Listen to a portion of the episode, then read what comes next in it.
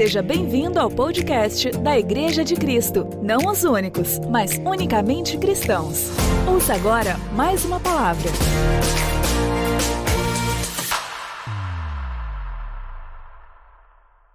Quando se fala sobre colheita, o que, que você pensa? O que, que vem à sua mente? O que, que vem ao seu coração? Na minha mente vem é, um tempo de bênçãos, não é verdade? Um tempo dos céus do Senhor abertos sobre a nossa vida, um tempo de realização, um tempo de sonhos sendo realizados, um tempo de promessas sendo cumpridas.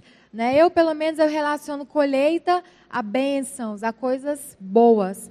Né? E eu comecei a, a refletir sobre isso, a, a meditar sobre isso, a ver o que realmente acontece numa colheita. E talvez o meu irmão, minha cunhada estão aqui, eles são né, engenheiros agrônomos, eles vão, vão falar com muito mais propriedade né, para vocês a respeito disso, conhecem muito, né, eu conheço muito pouco. E, e quando nós falamos a respeito de colheita, pelo menos eu, que sou bem leiga no assunto, mas o que eu entendo é que é sim um tempo de nós recebermos aquilo que nós plantamos. Né? Nós plantamos, esperamos um tempo, né? e de repente nós colhemos né, aquilo que nós plantamos. Então é um tempo de bênção, um tempo de promessas sendo cumpridas na nossa vida. Mas é interessante quando eu fui pensar realmente no que é uma colheita, naturalmente falando, no campo, na agricultura. A verdade é que a colheita é um tempo de muito trabalho para o agricultor. Né? Existem pessoas aqui que talvez tiveram muito mais contato com o campo, com a roça, com a agricultura do que eu, e sabe que colheita não é um tempo de ficar de braço cruzado. Colheita não é um tempo de ficar deitado na cama, esperando a bênção chegar, né? esperando os celeiros ficarem cheios, né? Ia ser muito engraçado um agricultor olhar para o campo e falar: Nossa, os campos já estão prontos para a gente colher lá, as frutas estão no pé madurinha. O que, que a gente vai fazer? Ué, a gente vai esperar agora a bênção chegar. A gente vai esperar os nossos armazéns ficarem lotados né, de frutos, de cereais. Né? Então a gente entende que no campo, colheita significa também, além de um tempo de bênção, além de um tempo de desfrutar daquilo que nós plantamos, a colheita significa trabalho, colheita significa arregaçar as mangas e fazer a nossa parte. Eu acredito que Deus ele tem não somente é, direcionado o pastor João Márcio para temas para a gente trabalhar, para a gente fazer né, essas artes bonitinhas, a gente motivar a igreja. Mas eu creio que tem sido temas é, direcionados pelo Espírito Santo de Deus. Temas relacionados ao tempo que o Espírito Santo deseja trazer sobre essa igreja local. E foi interessante que alguns meses atrás, o pastor João Marcos já falou sobre isso, veio uma pessoa pregar na juventude, uma pessoa que nunca veio na nossa igreja, e ele é, deu uma palavra muito específica, uma palavra profética muito específica, com detalhes muito específicos. E dentro daquilo que ele falou naquela palavra profética, ele disse a respeito de um tempo de colheita para essa igreja. O Senhor estava dizendo a respeito de um tempo de céus abertos sobre essa igreja, um tempo de portas sendo abertas sobre essa igreja, um tempo de uma colheita sobrenatural sobre as nossas vidas. Então eu acredito que Deus tem isso para mim e para você, amém? Você crê que Deus tem um tempo de colheita sobrenatural para a sua vida, para a sua casa, para a sua família, para a sua igreja, amém? Glória a Deus por isso. Mas eu creio, aquilo que Deus ministrou no meu coração a respeito de colheita, é que eu preciso estar disponível. Pode existir uma colheita no campo, frutas, frutos maravilhosos ali no pé, mas se o lavrador não se dispor a trabalhar, se ele não se dispor a se levantar, se ele não se dispor a fazer a parte dele, nada acontece. E é esse o chamado do Senhor para mim, para você, para uma colheita sobrenatural, esteja disposto a fazer aquilo que nunca havia feito antes. Pode ir passando aí o, slide. E nós aprendemos com. Ai, que chique, gente, desculpa. Tem um no, o, o comandador aqui. Deixa eu ver.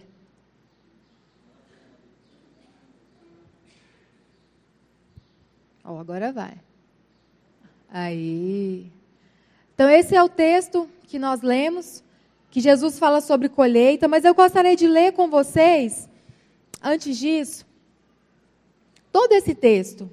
Porque nós precisamos entender qual foi o contexto que Jesus nos falou isso, lá em João 4,35. Abre sua Bíblia lá, vamos lá no versículo 1. É uma leitura longa, bom que você já adianta a leitura da Bíblia dessa semana. Talvez você não teve tempo de ler a Bíblia, né? Já adianta a leitura da semana. Qual foi o contexto que Jesus disse isso? Os fariseus ouviram falar que Jesus estava fazendo e batizando mais discípulos do que João embora não fosse Jesus quem batizasse, mas os seus discípulos. Quando o Senhor ficou sabendo disso, saiu da Judéia e voltou mais uma vez para Galiléia. Era necessário passar por Samaria. Assim chegou a uma cidade de Samaria chamada Sicar, perto das terras que Jacó dera a seu filho José. Havia ali o poço de Jacó. Jesus, cansado da viagem, sentou-se à beira do poço. Isso se deu por volta do meio-dia. Nisso veio uma mulher samaritana tirar água. Disse-lhe Jesus: Dê-me um pouco de água. Os seus discípulos tinham ido à cidade comprar comida. A mulher samaritana lhe perguntou: Como o Senhor, sendo judeu, pede a mim, uma samaritana, água para beber? Pois os judeus não se dão bem com os samaritanos. Jesus lhe respondeu: se você conhecesse o dom de Deus e quem lhe está pedindo água, você lhe teria pedido e ele lhe teria dado água viva. Disse a mulher: O Senhor não tem com que tirar água e o poço é fundo. Onde pode conseguir essa água viva? Acaso o Senhor é maior que o nosso pai Jacó, que nos deu o poço do qual ele mesmo bebeu, bem como seus filhos e seu gado? Jesus respondeu: quem beber desta água terá sede outra vez, mas quem beber da água que eu lhe der nunca mais terá sede. Ao contrário, a água que eu lhe der se tornará nele uma fonte de água jorrar para a vida eterna. Versículo 15. A mulher lhe disse: Senhor, dê-me dessa água para que eu não tenha mais sede, nem precise voltar aqui para tirar água. Ele lhe disse: Vá, chame o seu marido e volte. Não tenho marido, respondeu ela. Disse-lhe Jesus: Você falou corretamente, dizendo que não tem marido. O fato é que você já teve cinco, e o homem com quem agora vive não é seu marido. O que você acabou de dizer é verdade. Disse a mulher: Senhor, vejo que é profeta. Nossos antepassados adoraram nesse monte, mas vocês, judeus, dizem que Jerusalém é o lugar onde se deve adorar. Jesus declarou: Creia em mim, mulher. Está próxima a hora em que vocês não adorarão Pai nesse monte, nem em Jerusalém. Vocês, samaritanos, adoram o que não conhecem. Nós adoramos o que conhecemos, pois a salvação vem dos judeus. No entanto, está chegando a hora, e de fato já chegou, em que os verdadeiros adoradores adorarão o Pai em espírito e em verdade. São esses os adoradores que o Pai procura. Deus é espírito e é necessário que o espírito, que é necessário que seus adoradores o adorem em espírito e em verdade. Disse a mulher: Eu sei que o Messias chamado Cristo está para vir. Quando ele vier, explicará tudo para nós. Então Jesus declarou: Eu sou o Messias, eu que estou falando com você.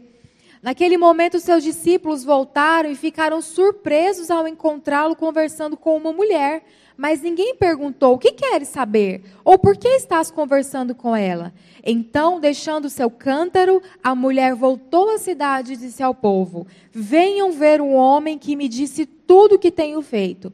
Será que ele não é o Cristo? Então saíram da cidade e foram para onde ele estava. Enquanto isso, os discípulos insistiam com ele: Mestre, come alguma coisa. Mas ele lhes disse: Tenho algo para comer que vocês não conhecem. Então seus discípulos disseram uns aos outros: Será que alguém trouxe comida?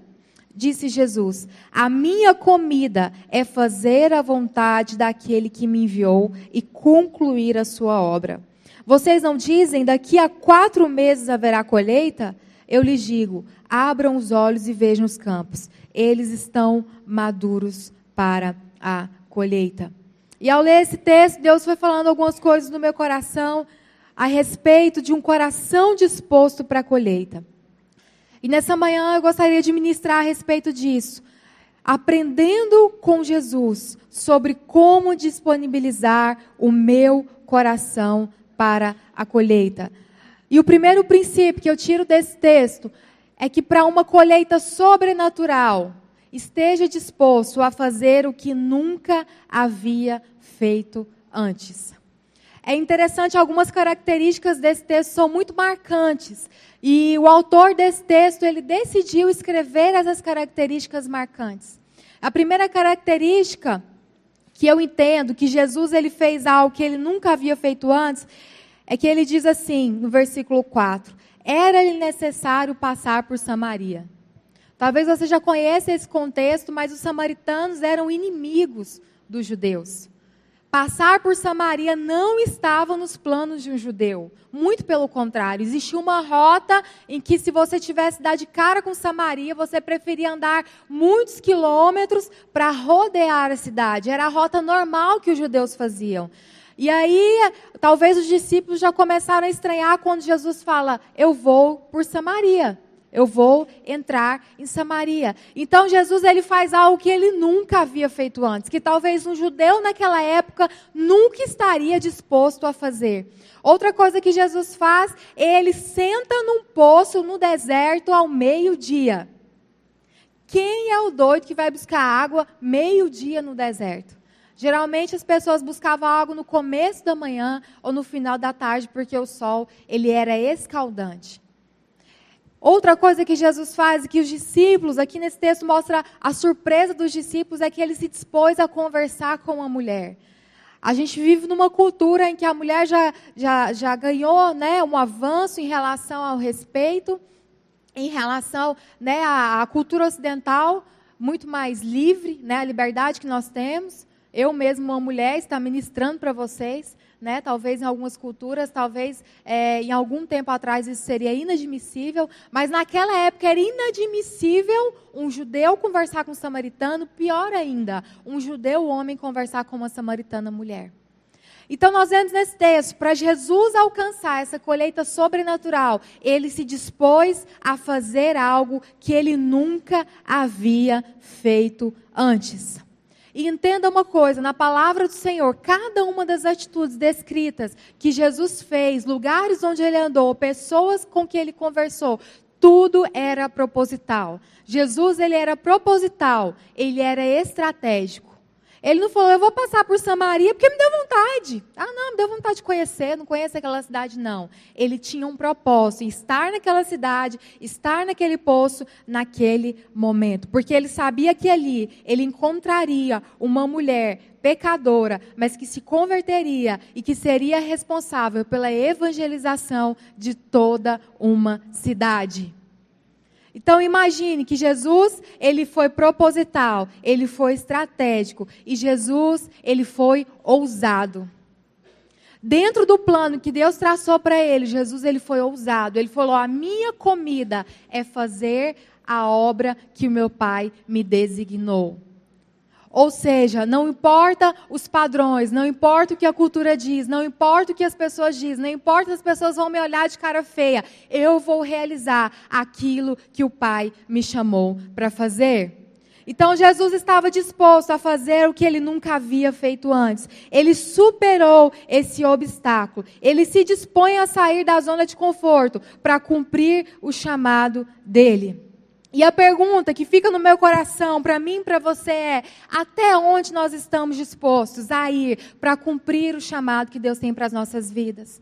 Até aonde nós estamos dispostos a ir para cumprir com a vontade do Pai para as nossas vidas? Até onde nós estamos dispostos a ir para colhermos algo sobrenatural sobre as nossas vidas? Então eu entendo que Jesus ele teve naquele lugar uma colheita sobrenatural. Você entende isso? Uma mulher evangelizou toda uma cidade, ganhou toda uma cidade para Cristo, levou toda uma cidade aos pés de Jesus. Mas antes disso acontecer, o Senhor se dispôs a fazer algo que ninguém estava disposto a fazer. Talvez se ele dissesse antes para os discípulos, falasse: olha, é o seguinte, eu vou passar por Samaria. Os discípulos tinham ficado, meu Deus, o que, que você vai fazer aí, Jesus? E eu vou conversar com uma mulher. Meu Deus, na beira de um poço, sozinho, meio-dia. O que, que eles teriam feito com Jesus? pirou. O sol do deserto, né? Esquentou os miolos dele, Jesus não está pensando em mais nada. Mas Jesus ficou caladinho. Ele só cumpriu aquilo que o Pai estava chamando ele para fazer. Quero dizer para você que muitas vezes na minha vida, na sua vida, as pessoas elas não vão entender as nossas atitudes. Elas vão olhar para a gente, servindo a Deus, tomando os caminhos que Deus deseja para as nossas vidas, para cumprir o propósito de chamar de Deus, e vão nos chamar de loucos. Vai falar, mas o que, que, é isso? Vocês estão indo contra a cultura, vocês estão indo contra tudo que as pessoas estão falando, mas nós temos que ter convicção daquilo que Deus tem para as nossas vidas. Jesus ele não desistiu por causa da cultura, ele não desistiu por causa de padrões pré-estabelecidos. Ele tomou por verdade aquilo que Deus tinha falado para ele. E nos dias de hoje nós precisamos ter essa firmeza no nosso coração, compreendermos que Deus tem uma colheita sobrenatural para as nossas vidas. Mas para isso, nós teremos que fazer coisas que nós nunca fizemos antes. Ou talvez coisas que a nossa cultura diz até que seja errado, mas é o padrão bíblico para mim e para você. Amém? Então esteja disposto, assim como Jesus, a fazer algo que você nunca fez antes. Muitas vezes, diante de uma colheita, nós queremos, Deus, eu quero sim uma colheita sobrenatural. Mas quando nós pensamos em colheita também, nós temos que pensar no tipo de semente que nós semeamos. Não tem como a gente ter uma colheita sobrenatural sem plantar uma semente sobrenatural. Né? Como diz o velho ditado, não tem como você plantar arroz e querer colher feijão. Não tem como você plantar chuchu e querer colher abóbora, não é verdade?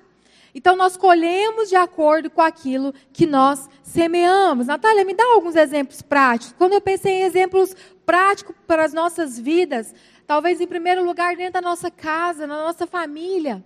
O que, que nós temos semeado? Qual o tipo de colheita que nós queremos para as nossas famílias? Muitas vezes no nosso casamento, a gente tem semeado rancor, a gente tem semeado orgulho, mas a gente quer colher um casamento abençoado, né? A gente quer colher um casamento sobrenatural. Muitas vezes, na criação dos nossos filhos, nós não queremos investir, nós não queremos plantar algo positivo na vida deles, mas nós queremos colher algo sobrenatural. Com relação a, a isso, deixa eu fazer um parênteses que eu me lembrei. Eu tenho conversado com algumas pessoas aqui na nossa igreja, tem muitas professoras, muitas professoras de CIMEI, e eu tenho conversado com muitas. E uma das coisas que é muito marcante, que todas elas me falam é: nós vivemos em dias que pai e mãe não querem responsabilidade alguma com seus filhos. A maioria me fala isso. Algumas meninas que eu acompanho falam: olha, o mais difícil de trabalhar em escola, o mais difícil de trabalhar com crianças pequenas, é porque pais e mães querem delegar as responsabilidades que estão sobre eles para nós. E não tem como. É muito difícil trabalhar sem essa parceria. Se o pai e a mãe não fazem a parte deles, é muito difícil aqui na escola a gente conseguir fazer a nossa parte. E aí eu estava conversando com uma que falou assim: olha, a gente foi conversar com, com a, o pai da, da, criança, que tem uns dois, três anos, e a gente foi falar de alguns comportamentos que ele estava tendo né, na escola e tudo. E aí a pessoa falou assim: não. Deixa ele livre aqui na escola, é porque lá em casa é o seguinte: eu trabalho muito durante o dia, eu quase não vejo ele. Quando eu chego em casa à noite, eu deixo ele livre para fazer o que ele quiser. Aí o que, que acontece? Aqui na escola vocês não querem deixar ele livre. Então não preocupa não, deixa ele livre. O que, que a professora vai fazer? Eu tenho uma filha de dois anos, né? E ainda estou começando nessa carreira, né? Muitos pais aqui de crianças mais velhas, já adultos, falam, ah, não sabe de nada, inocente, né? Você está começando a carreira, mas uma coisa que eu defini, muito bem definido na minha vida, no meu coração, é: eu não vou delegar a responsabilidade dos meus filhos para ninguém. Vai ser muito importante eu trazer a Isabela para a igreja, muito importante ela ter comunhão com os irmãos, muito importante ela ouvir a palavra, muito importante ela estar na escola bíblica dominical. Mas eu tomei como responsabilidade pessoal que eu vou apresentar Jesus para os meus filhos. Eles vão conhecer Jesus através da minha vida, através da minha boca, através das minhas atitudes. E por mais que eu ame a pastora Gorete, e eu sei que ela é muito responsável, muito habilidosa naquilo que ela faz, na evangelização de crianças, eu tomei como algo pessoal, eu vou apresentar Jesus para os meus filhos. O que ela receber na igreja, o que os meus filhos receberem na igreja vai ser um complemento. Mas muitas vezes, eu e você, como os pais, nós falamos: ah, para que eu vou orar com meu filho em casa? Lá na igreja ele ora.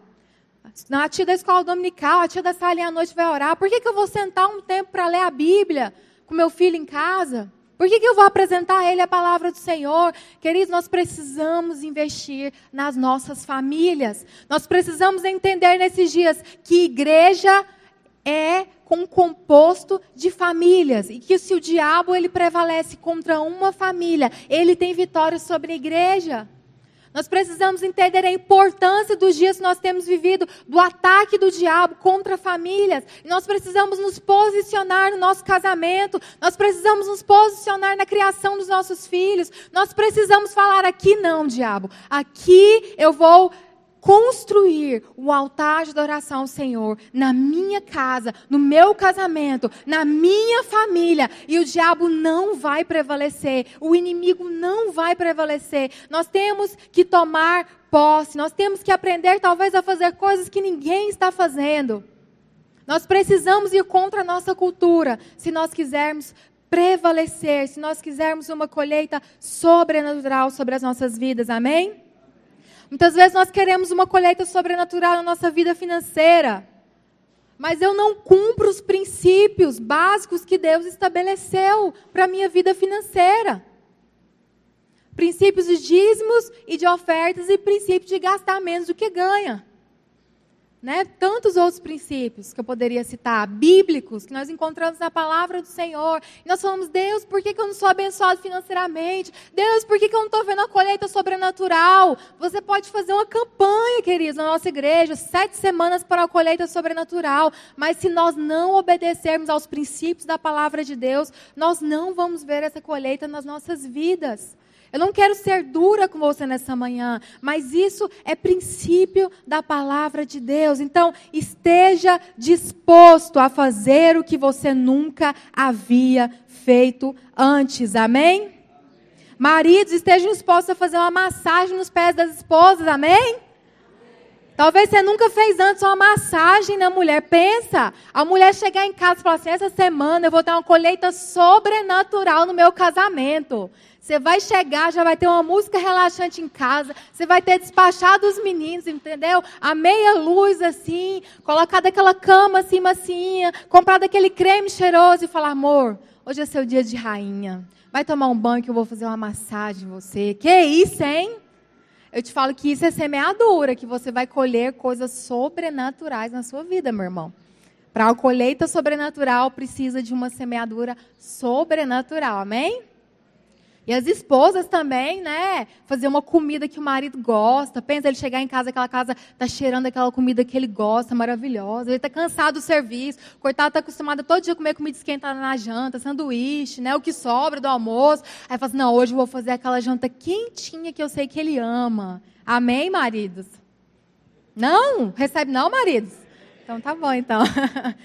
então, para uma colheita sobrenatural, lembre-se tem que ter uma semeadura sobrenatural. Esteja disposto a fazer o que você nunca havia feito antes. Pense na área da sua vida que você está precisando de uma colheita sobrenatural. E pense naquilo que você pode fazer para que você receba uma colheita sobrenatural. Esse princípio nós aprendemos com Jesus. E o segundo princípio que eu aprendo é que para uma colheita sobrenatural, esteja disposto a não comparar a sua colheita com a de ninguém. Eu acho muito interessante as entrelinhas da Bíblia. Assim, eu sou apaixonada nos detalhes da Bíblia. E João ele é muito detalhista quando ele vai falar sobre Jesus. E ele disse o seguinte, no capítulo 4, versículo 1 e 4 que os fariseus ouviram falar que Jesus estava fazendo e batizando mais discípulos do que João, embora não fosse Jesus quem batizasse. Mas os seus discípulos, quando o Senhor ficou sabendo disso, saiu da Judéia e voltou uma vez mais a Galileia. É interessante que na versão a mensagem, acho que eu coloquei aí, diz assim: eles perceberam que Jesus estava batizando mais pessoas que João, criando uma rivalidade aos olhos do povo. Jesus então deixou a Judéia e voltou a Galiléia. O que estava acontecendo? João Batista, antes de Jesus assumir o ministério dele, já batizava os seus discípulos, já tinha os seus discípulos. E depois do batismo de Jesus, ele assume o seu ministério e ele também começa a batizar. E é interessante que ele fala que Jesus propriamente, pessoalmente, não batizava. Quem batizava eram os seus discípulos. Eu acho que justamente por isso, para ninguém se vangloriar de falar, foi Jesus quem me batizou. Não, Jesus ele dava essa responsabilidade para os seus discípulos. Mas os fariseus, né, que tomaram Jesus como inimigo e que estavam doidos para fazer alguma intriga, já começaram a pegar isso e começaram a falar para o povo: vocês viram? Eu acho que Jesus está batizando mais gente que João Batista. E é interessante que eles colocam uma rivalidade que, na verdade, beneficiava Jesus. Jesus poderia se engrandecer, né? Falar, nossa, realmente, eu estou fazendo bem mais discípulos do que João. E o que, que isso fala para nós? Que Jesus, olha, ele saiu da Judéia, quando ele ficou sabendo dessa conversa, ele saiu da Judéia e voltou mais uma vez a Galileia. Com isso eu aprendo que para uma colheita sobrenatural, eu tenho que estar disposta a não comparar a minha colheita com a de ninguém. Tem uma frase que diz que a comparação é o ladrão da alegria. E nós vivemos talvez uma era em que nós estamos muito suscetíveis à comparação, ao peso da comparação, à tentação de nos compararmos, não é verdade? Muitas vezes nós comparamos o nosso padrão de vida com o padrão de vida de outras pessoas. Nós comparamos o nosso físico com o físico de outras pessoas, nós comparamos a nossa igreja com a igreja de outras pessoas. Eu acho que com o advento das redes sociais isso se tornou um milhão de vezes pior, porque as pessoas expõem a vida delas ali naquele lugar e você vê o padrão de vida que elas têm, o corpo que elas têm, as viagens que elas fazem, e você fala: Meu Deus, eu aqui cuidando de menino, sofrendo, e a pessoa lá nas Bahamas, lá nas Maldivas né? Tanta gente melhor do que eu, tanta gente mais rica que eu. Aí você começa a olhar o Instagram das outras igrejas. Nossa, parece que essa igreja é mais bonita que a minha. Nossa, parece que essa igreja é mais legal que a minha. Tem mais programações que a minha. Parece que o pastor é mais bonito que o meu. Eu não acredito. Não tem igreja que tenha um pastor mais bonito que o nosso, gente. Os pastores, na verdade, né, gente? Pastor João Marcos, pastor Tiago, né? São rapazes muito bem apessoados, né? Mas a gente tem que tomar muito cuidado com a comparação. Jesus ele saiu depressa. Ele nem quis discutir, ele nem quis defender, ele não que nem quis justificar. Ele ó saiu, ele foi para outro lugar, ele mudou a geografia dele. Por quê? Porque Jesus conhecia os perigos da comparação. Essa frase diz bem que a comparação ela é o ladrão da alegria. Mas por que a comparação é o ladrão da alegria? Porque a comparação ela vai resultar sempre em dois resultados negativos. Quais são os resultados negativos da comparação? O orgulho ou a inveja. Não tem como escapar. Se você se comparar, se você se medir com alguém, com outra pessoa, você vai ganhar como resultado o orgulho ou a inveja. Tem um livro que eu li recentemente que chama-se Sem Rivais, da Lisa Bever. Um livro muito bom que eu indico principalmente para mulheres. Que ela diz assim: orgulho e inveja são duas extremidades de uma espada mortal, designada para excluir indivíduos e separar grupos e pessoas do seu propósito. Por quê? Porque o orgulho nos desconecta do corpo porque ele sussurra pensamentos de exaltação sem medida a si mesmo. O orgulho nos diz: eu sou autossuficiente. Então, quando nós nos comparamos e nós nos sentimos melhor que aquela pessoa, ah, eu sou melhor. Ah, eu sou mais bonita. Ah, o meu carro é melhor, a minha casa é melhor, né? O orgulho ele sussurra essas coisas. Muitas vezes tem até né, um, um quê assim de até piedade. Ah, coitadinho do irmão, né? Acabei de comprar meu carro zero quilômetro, né? Ela está andando nesse prisma, né? Bem, tadinha. Então entenda uma coisa. O orgulho, ele nos separa, nos desconecta do corpo. E qual que é o outro resultado da comparação? É a inveja. Inveja é aquele negócio que sempre as pessoas têm, mas a gente nunca sente, né? As pessoas sempre têm inveja da gente. Ah, mas o fulano tem inveja de mim, a ciclano tem inveja de mim, mas a gente nunca sentiu inveja, né, gente? Nunca, nunca, nunca. Porque a inveja ela tenta negligenciar o nosso papel dado por Deus neste mundo, ao rebaixar a nossa tarefa. O que, que a inveja nos diz? Eu não valorizo o meu papel, porque eu quero você longe do meu caminho para que eu possa assumi-lo. Olha que interessante isso. Jesus ele não sucumbiu à tentação de se comparar. Naquela comparação, talvez ele tenderia ao orgulho e João Batista tenderia à inveja. João Batista olharia talvez e falava: Puxa vida, é verdade, hein? Que o povo está falando é verdade. Jesus está batizando ó, muito mais que eu. Qual será o meu problema? Eu tenho algum problema, será? Será que assim, eu não sou tão popular, eu não falo tão bem, eu não sou tão bonito? Será que esses gafanhotos esquisitos que eu como está atrapalhando a minha popularidade? O que está acontecendo? E Jesus ele tenderia orgulho falar, olha, realmente meu ministério está destacando muito mais que o de João, né? João já, é, já é uma coisa da geração passada, né? Assim, agora Deus está fazendo novas coisas nesses dias, então Deus está comigo. O cajado que estava sobre João, Deus já passou. Olha que perigo isso, gente. Jesus ele nos ensina que para uma colheita sobrenatural, nós não podemos comparar a nossa colheita com a de ninguém. Sabe por quê? Porque às vezes algo que para os olhos de outra pessoa é tão pequenininho, mas para você é uma benção tão extraordinária. Você já passou, gente, pela infeliz, pela infeliz situação, você está tão feliz, tão feliz com uma benção. E aí você vai contar para a pessoa errada, porque você não sabia que ela era a pessoa errada, e ela menospreza. Você já passou por essa situação? Gente, é terrível, mas ao mesmo tempo é muito bom, porque você aprendeu que nunca mais pode contar uma benção para aquela pessoa. Aprendeu da pior forma possível, mas nunca mais. Então, é, na verdade, com isso, às vezes nós aprendemos com quem nós podemos compartilhar. Porque às vezes é muito fácil a gente chorar com os que choram, gente. É fácil quando a pessoa está passando por uma situação difícil, a gente se condoer, a gente amar a pessoa. Mas como é difícil a gente se alegrar com as pessoas que se alegram, hein? A pessoa chega, olha, deixa eu te falar, comprei um carro zero. E aí você, de repente, está andando naquele carro ruim e maldizendo aquele carro todo dia e fala, meu Deus, o negócio está feio. Às vezes você está morrendo de vontade de viajar, e aí a prima, a vizinha, a irmã da igreja, ai, semana que vem eu estou indo para Cancún, você acredita? Ai, oh, bênção de Deus, oh, maravilha quanto nós temos que ter um coração ensinável para entender que a comparação ela é o ladrão da alegria. E Jesus ele não abriu mão disso. Ele saiu daquela situação, ele saiu do meio daquela conversinha e falou: "Eu não vou cair nessa".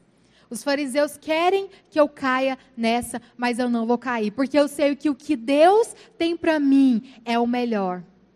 Nós temos que entender que para a gente não se comparar, para a gente conseguir alcançar uma colheita sobrenatural do Senhor, nós precisamos entender quem nós somos no Senhor. Quem nós somos. A nossa identidade única de filhos amados de Deus. E é interessante que Jesus ele abriu mão de um lugar de glória, um lugar onde supostamente ele seria exaltado por causa da comparação. E ele foi para um lugar que judeu algum gostaria de ir. Ele foi para Samaria em busca de uma mulher excluída. Sabe o que Jesus estava dizendo com essa atitude? Talvez vocês acham que o que eu estou querendo com o meu ministério né, eu creio que Jesus ele, ele teve essa postura para, olha, talvez os fariseus, talvez as pessoas estão achando que eu quero popularidade com o meu ministério. Mas sabe o que eu quero alcançar com o meu ministério? Aqueles que ninguém quer, aqueles que ninguém ama. Talvez os fariseus achem que eu quero a posição mais alta no templo deles. Talvez eles acham que eu quero derrubar eles e conquistar aqueles lugares de honra que eles têm. Mas Jesus estava falando: deixa eu mostrar para vocês qual é o meu chamado, qual é o meu propósito? Qual é a minha identidade? É chamar os filhos amados de Deus e que talvez vocês considerem como excluídos, como perdidos, porque esse foi o chamado do Senhor demonstrar amor por um mundo perdido. E eu creio que Jesus, ele toma essa atitude porque ele sabia quem ele era.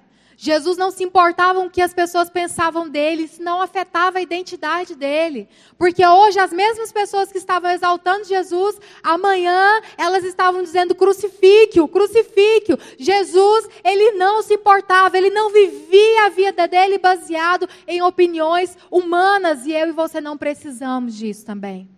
Nós precisamos aprender que a nossa vida, ela não é baseada, a nossa identidade não é baseada no que as pessoas dizem ou pensam ao nosso respeito. É baseado naquilo que Ele diz e pensa ao nosso respeito. Amém? Jesus, ele abriu mão de um lugar de glória e exaltação e ele foi para Samaria. O quanto isso nos ensina, querido? Jesus, ele precisava se lembrar naquele momento quem ele realmente era, qual a sua missão, qual a sua identidade, para não sucumbir ao orgulho. E nisso nós entramos no terceiro ponto, que é para uma colheita sobrenatural, esteja disposto a assumir a sua verdadeira identidade. João 4, 25, 26. Nós temos o diálogo de Jesus com essa mulher, e ele diz assim: eu sei, ela diz, eu sei que o Messias, chamado Cristo, está para vir. Quando ele vier, explicará tudo para nós. Então Jesus declarou: Eu sou o Messias, eu que estou falando com você. Jesus não tinha dúvidas de quem ele era. Jesus sabia exatamente quem ele era, qual a sua identidade, qual a sua missão, e isso definiu todo o seu ministério. Voltando agora no ponto 2, sabe por que nós nos comparamos muito? Sabe por que nós ficamos em dúvida? Nós ficamos inseguros em quem nós, nós somos, aquilo que nós temos? É porque nós não conhecemos a nossa identidade única de filhos de Deus. É interessante que Antes disso acontecer, Jesus ele foi batizado e ali no batismo, assim que ele se levantou, o que que a voz de Deus disse para ele? O que que uma voz vinda dos céus disse para Jesus? Tu és quem? Meu filho amado. Ele ouviu de Deus que ele era o filho amado. E essa era a identidade de Jesus. Filho amado. Ele entendia que ele era o filho de Deus. Ele entendia que ele tinha uma missão única nessa terra e ele que não podia, ele não podia perder tempo se comparando com ninguém. Então, o que eu quero deixar para você nessa manhã, não compare a sua missão com ninguém. Não compare o seu chamado com o chamado de ninguém. Não compare a sua família com a família de ninguém. Não compare a sua história de vida com a história de vida de ninguém. Porque você é um filho único, um filho amado de Deus. E é interessante nesse livro que eu li, ela fala uma coisa que muda muito nosso ponto de vista. Ela fala: olha, nós achamos muitas vezes que Deus ama todas as pessoas igualmente. Não é verdade? Deus ama todo mundo igual. Ela diz: não. Deus ama cada um de nós unicamente. Assim, Natália, como isso pode acontecer? Eu tenho uma filha e talvez eu sei um pouco, mas quando eu tiver mais um filho, eu vou entender corretamente o que, que isso quer dizer. E o pastor Jamais tem três, Léa Karina tem dois. Então eles vão entender o que eu estou falando perfeitamente, muito mais do que eu. Que quando a gente tem um filho, a gente ama muito. E quando tem mais um filho, você ama menos ou mais, Karina? Não é verdade? Você ama mais o Caléu? Não, você ama mais a Maria Clara. Não, mas são dois. Você ama os dois. Mas é de forma igualzinha, porque eles não são iguais. Você consegue amar os dois de uma forma única, não é verdade? Uma forma exclusiva, de acordo com a necessidade de cada um. E olha que interessante, porque é assim que Deus ama a mim e a você, de forma exclusiva. É como se uma porção do amor de Deus fosse separadinha só para você. Você entende isso? Que uma parte do coração de uma mãe, eu creio isso, que uma parte do coração de uma mãe vai para o filho. Quando vem outro filho, é outra partezinha. Quando vem outro filho, é outra partezinha. E cada um é amado. É porque é, você ama mais um do que o outro? Não. Mas cada um é amado de uma forma única e exclusiva. E o que eu quero dizer para você nessa manhã, o que o Espírito Santo de Deus diz para você nessa manhã, querido, você é um filho, uma filha amada de Deus de forma única. Essa é a sua identidade, amém? Em todos os evangelhos, quando nós vemos Jesus agindo, Jesus trabalhando, Jesus encontrando pessoas, Jesus discipulando, Jesus curando, Jesus tocando, Jesus contando parábolas, você vai entender que o fio condutor, o fio que une tudo isso, é Jesus resgatando a identidade do ser humano. A identidade que foi perdida lá no Éden. Existia uma identidade sobre nós de pecadores. E Jesus, a cada encontro, naquele encontro que ele teve com a mulher samaritana, ele estava fazendo o resgate da identidade dela de filha amada de Deus. Jesus estava marcando a vida daquela mulher. E qual que era a marca que existia sobre a vida daquela mulher? Pecadora. Não sabemos se ela era uma adúltera, não sabemos se ela tinha vários maridos ao mesmo tempo, se ela era uma prostituta. Cada estudioso, cada teólogo diz uma coisa. Mas o que Jesus é diz é verdade, já era um escândalo para aquela época. Ela ter sido casada cinco vezes e talvez estar é, amaziada, vamos dizer assim, naquela época, né? Morando junto com outro homem, ou talvez até envolvida com um homem casado. E a marca da identidade daquela mulher era pecadora adúltera. As pessoas olhavam para ela e falavam: essa mulher não presta. Essa mulher não vale nada. Talvez na rua da casa dela as pessoas falavam: naquela rua eu não passo, eu corto volta, porque aquela mulher não vale nada. Mas Jesus dedicou o seu tempo para amar, para dizer para aquela mulher: você é uma filha amada do Pai. E essa é a minha a sua identidade. Não importa o que você fez, não importa os lugares onde você esteve, não importa quem você era, a sua identidade a partir do momento que você tem um encontro com Jesus é de filha amada, de filho amado. Jesus sabia quem ele era. E por causa disso, ele teve ali uma colheita sobrenatural. E eu e você precisamos estar dispostos a assumir a nossa verdadeira identidade. Porque o trabalho de Jesus é restaurar a nossa identidade. O trabalho do nosso inimigo é manchar, macular, mentir a respeito da nossa identidade. O inimigo tenta nos convencer que nós somos aquilo que nós fizemos. Nós somos o nosso pecado, nós somos o nosso erro, nós somos as nossas pisadas de bola. Mas o Senhor diz para mim, para você nessa manhã: você não é o seu pecado, você não é aquilo que você fez, não é, você não é aquilo que um dia você foi, você é aquilo que Deus diz que você é, filho amado de Deus. Enquanto eu estava refletindo sobre isso, Deus me lembrou nessa questão de identidade, outra parábola Outra parábola não, de uma parábola, que é a parábola do filho pródigo.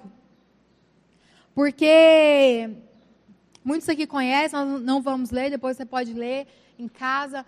Mas é interessante naquela parábola nós temos é, o contraste de dois filhos.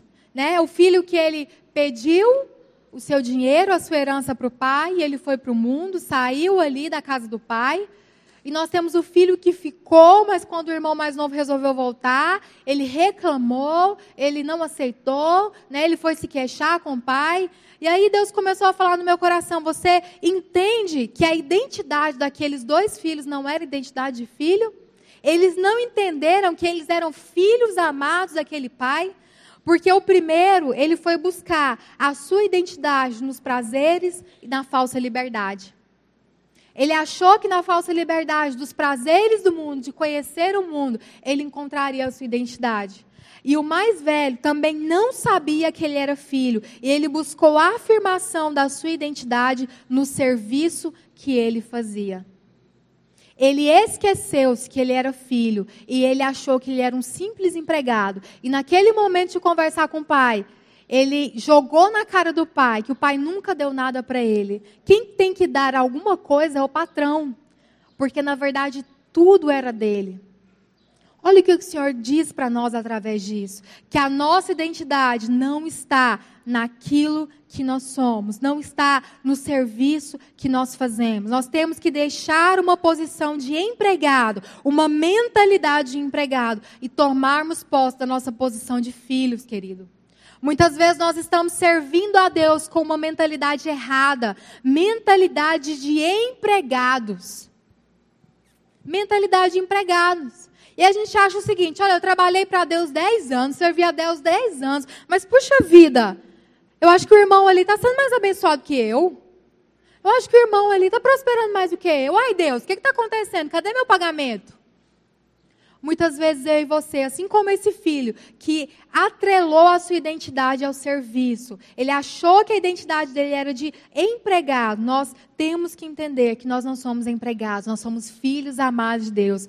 Tudo o que o Senhor tem está disponível para mim e está disponível para você. Amém? Você entende isso? Que existem coisas que você não precisa nem pedir para Deus, você só precisa agradecer, porque tudo que Jesus conquistou na cruz está disponível para mim e para você. E muitas vezes o inimigo, ele deseja nos é, escravizar com uma mentalidade de empregados, com uma mentalidade de não merecedor. Ah, eu não sou merecedor disso, não. Realmente, queridos, por nós mesmos não somos, mas quando Deus olha para nós, ele não vê mais a gente, ele vê a identidade de Cristo dentro dentro de nós. E Deus diz: Cristo merece, por isso eu e você merecemos. Você consegue entender? Porque isso para mim é o escândalo da graça de Deus. É a graça de Deus se revelando. Porque Jesus ele habita em nós e quando ele olha para mim para você, ele não vê eu e você, ele vê Jesus dentro de nós e ele diz: "Esse é o meu filho amado, em quem eu me alegro". Nós precisamos entender isso, porque esse é o cerne do Evangelho. E esse é o cerne para nós vivermos uma colheita sobrenatural nas nossas vidas. Muitas vezes nós não temos enxergado, a nossa visão está limitada para uma colheita sobrenatural nas nossas vidas, porque nós não temos compreendido a nossa verdadeira identidade. O chamado de Deus nesses dias, para mim e para você, é venha Vamos participar dessa colheita, porque os campos já estão brancos. É chegada a hora. É chegada a hora. O Senhor tem uma colheita sobrenatural para as nossas vidas. Eu não sei qual área da sua vida está necessitada. Eu não sei qual área da sua vida você olha e você fala, Natália, hoje eu precisava de uma colheita sobrenatural na, sua, na minha vida. Eu quero dizer para você que está à nossa disposição, queridos. Está à nossa disposição. E o chamado de Deus para mim e para você é: venha, levante-se, arregace as suas mangas. É tempo de trabalhar para que a gente possa colher. Para uma colheita sobrenatural, esteja disposto a fazer o que você nunca havia feito antes. Para uma colheita sobrenatural, esteja disposto a não comparar a sua colheita com a de ninguém. E para uma colheita sobrenatural, esteja disposto a assumir a sua verdadeira identidade em Cristo, a sua identidade de filho amado de Deus. Amém? Gostou? Então acesse nossas redes sociais e compartilhe. Arroba Fama e canal do YouTube Igreja de Cristo Fama.